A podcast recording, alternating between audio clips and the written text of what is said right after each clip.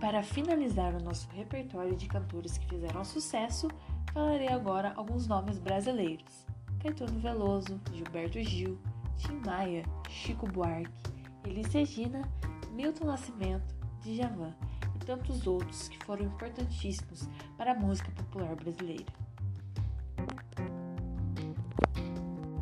E por hoje é só, pessoal. Espero que tenham gostado e entendido um pouco sobre os vocalistas e cantores.